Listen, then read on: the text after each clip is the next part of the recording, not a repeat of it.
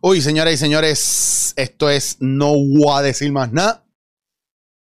Tengo muchos discos nuevos. y tengo un par de cosas que les quiero enseñar, pero hoy voy medio apurado y no quiero que se me vaya, ¿verdad? Lo que tengo en la cabeza. El país está pasando por cosas bien difíciles.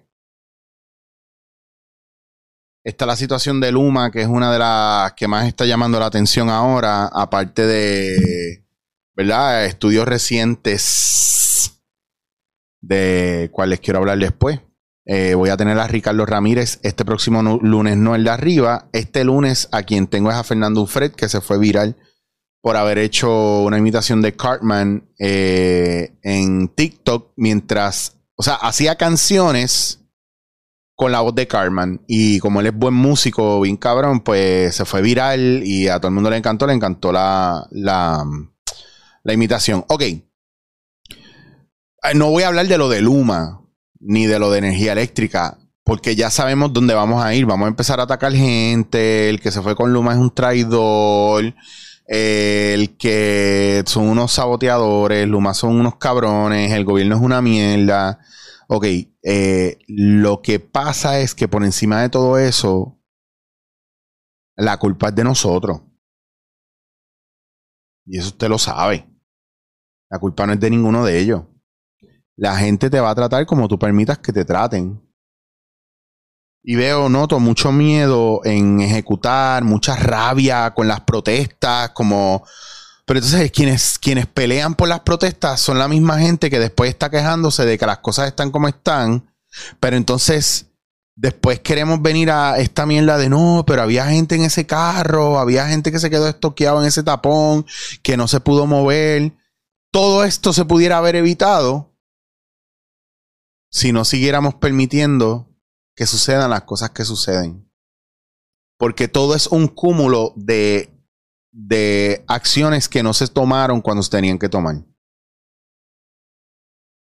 Si se jode energía eléctrica es porque no se, no se tomaron las acciones que se tenían que tomar cuando se, se tenían que tomar. Si hay un tapón porque hay una hay gente valerosa que en vez de estar jangueando se fue a parar, a impedir, a parar el país. Pues, mano, yo entiendo que usted pelee y que usted entienda que eso está mal. A mí el que me diga que un espacio designado para hacer protestas va a funcionar, está el garete. Está bien el garete porque no está funcionando, porque el gobierno se está riendo de nosotros en nuestra cara. Y usted tiene que decidir si usted quiere ser parte de eso o quiere, estar en contra de eso. Se burlan de Eliezer Molina. Y me da mucha pena porque el tipo está tratando de hacer lo que mucha gente no quiere hacer. A mí usted no me va a ver en protestas ya. Mi cuerpo no aguanta una protesta. Yo no voy a salir a marchar por nada ni por nadie ya. El cuerpo no me da para eso. A veces yo empiezo en el gimnasio y no, el dolor no me da para seguir en el gimnasio. Y pues ya yo sé mis limitaciones. Pues, ¿qué hago? Voy a usar mis redes de la manera más inteligente posible para propagar el, el despliegue, la distribución de información importante para que el pueblo abra los ojos y, y bregue los call to action y la manera de sentir de la gente no para, no para la propaganda política, porque es que es el problema, que a veces nosotros estamos desviando las cosas.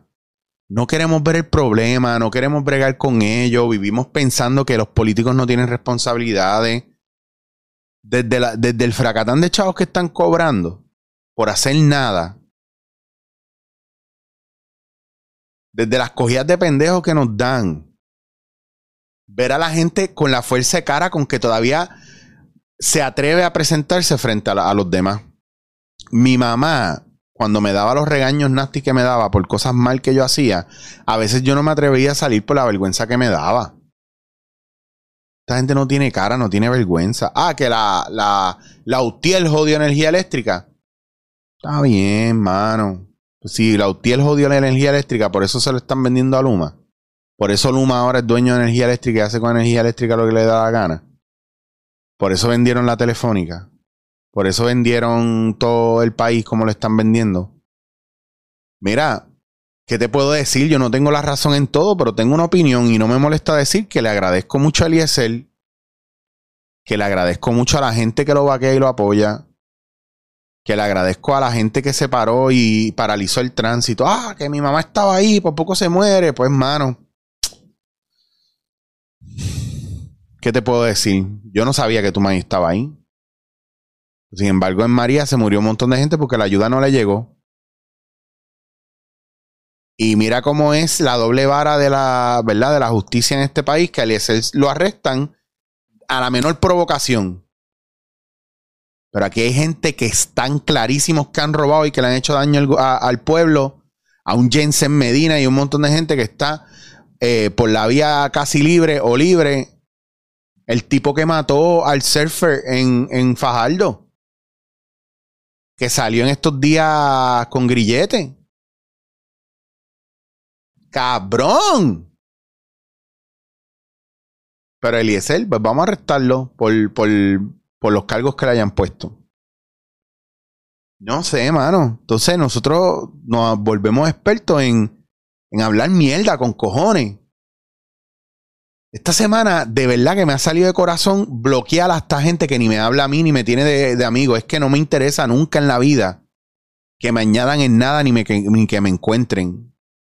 Estoy así, de verdad que estoy así de, de, quitarme las redes porque es que no, de verdad, mano, que Dios mío, qué mundo tóxico, puñeta. Y sí, está YouTube y está todo eso. Y pues, ay, vendrán dos o tres que dirán, pues quítate para el carajo, cabrón. Y a ellos no les importa porque lo único que destilan es odio por los medios y las redes. Y tienen unas vidas mierdas, porque sus vidas son mierdas. Cuando tú vienes a ver, sus vidas son mierdas. Pero ¿qué estamos haciendo nosotros para propiciar un cambio? Eh, yo acabo de salir de grabar el episodio con Ricardo, que estuvo bien cabrón para los que querían un episodio de de Vivir versus Existir, que by the way, tengo aquí un fact que hablamos en el episodio que quiero que lo vean. No sale este lunes, sale el de arriba. Dos de cada 100 personas realmente alcanzan la felicidad. Dos de cada 100 personas alcanzan la felicidad.